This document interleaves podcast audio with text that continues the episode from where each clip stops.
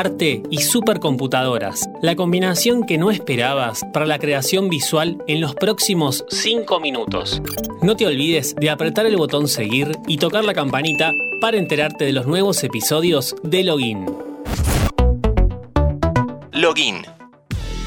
Hola, ¿cómo estás? En otra oportunidad estuvimos hablando de inteligencia artificial. Lo podés encontrar con el título ¿De qué se trata la inteligencia artificial?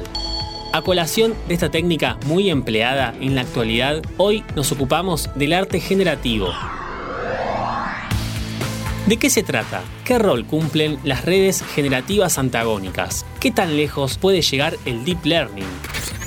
El arte generativo se refiere al que en su totalidad o en parte fue creado con el uso de un sistema autónomo. Es una red de supercomputadoras que puede determinar por su cuenta las características de una obra que de otro modo dependería solo de las decisiones del artista. Es decir, el trabajo se crea mediante un conjunto de reglas pautadas en forma de, por ejemplo, lenguaje natural, lenguaje musical, código binario o mecanismo. Este tipo de trabajo sirve a los artistas como un medio para evitar la intencionalidad. El procesamiento se realiza de forma autoorganizada, según las instrucciones que el artista determine. En diferentes condiciones de producción, el proceso resulta diferente, pero aún con límites predeterminados, es impredecible.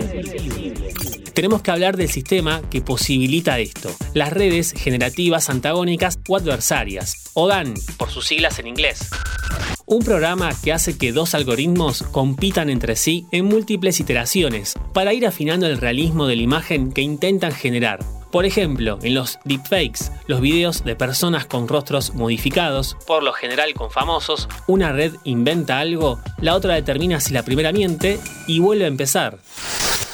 La idea se le ocurrió a Ian Goodfellow, investigador experto en aprendizaje automático y ex empleado de Apple, cuando estaba en un bar con amigos se preguntó si sería posible que una computadora crease fotos por sí misma.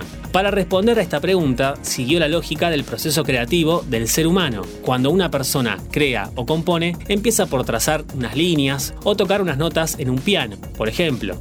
Cuando la idea está planteada, actuamos como nuestros propios críticos y vamos descartando. Hacemos un bollo y tiramos al tacho de basura si no nos gusta lo que escribimos. Las redes generativas antagónicas son esa idea hecha aprendizaje automático. La historia comienza con unos datos de entrenamiento, un video, una imagen o algo de música. Esta info sirve a la primera red, la generadora, para sentar las bases de lo que se debe crear. Su antagonista, la red discriminadora, le toca criticar el boceto. Se maximiza una variable y minimiza otra a la vez. El discriminador aprende y mejora su habilidad para descubrir datos artificiales. Y el generador se reentrena para aprender a engañar cada vez mejor a ese discriminador. Muchos artistas digitales están aprovechando el poder de las GAN para diseñar con mayor creatividad. Es el caso de Sofía Crespo, la argentina radicada en Lisboa que utiliza estas redes para crear insectos con forma vegetal. Si querés ver sus diseños, podés encontrarla en Instagram, arroba Sofía Crespo. Lucen como animales con alguna mutación genética.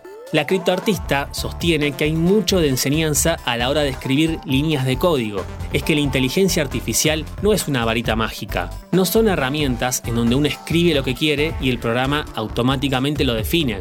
Acá tiene un rol importante el criterio artístico, ya que el sistema juega infinitamente, pero cada uno le pone un límite y lo va llevando para donde quiere ir. También hay una tendencia de usar Deep Learning para generar imágenes de rostros realistas a partir de pinturas históricas o esculturas, con un alto nivel de detalle. El fin es imaginar cómo se vería Lisa Gerardini, quien sirvió como modelo a Da Vinci para su famosa Gioconda, Vincent Van Gogh en su autorretrato, Rembrandt, Frida Kahlo, el David de Miguel Ángel y un largo etcétera que gracias a la inteligencia artificial hoy podemos intentar paliar la ausencia de fotos. Como siempre, te invito a que nos sigas en Spotify para más noticias e historias de tecnología y videojuegos. Esto es Login. Mi nombre es Leán Jiménez y nos vemos, vemos en la próxima partida. ¿Te gustaron esos 5 minutos? Seguinos en Spotify, activa la campanita y escucha contenido nuevo todos los días.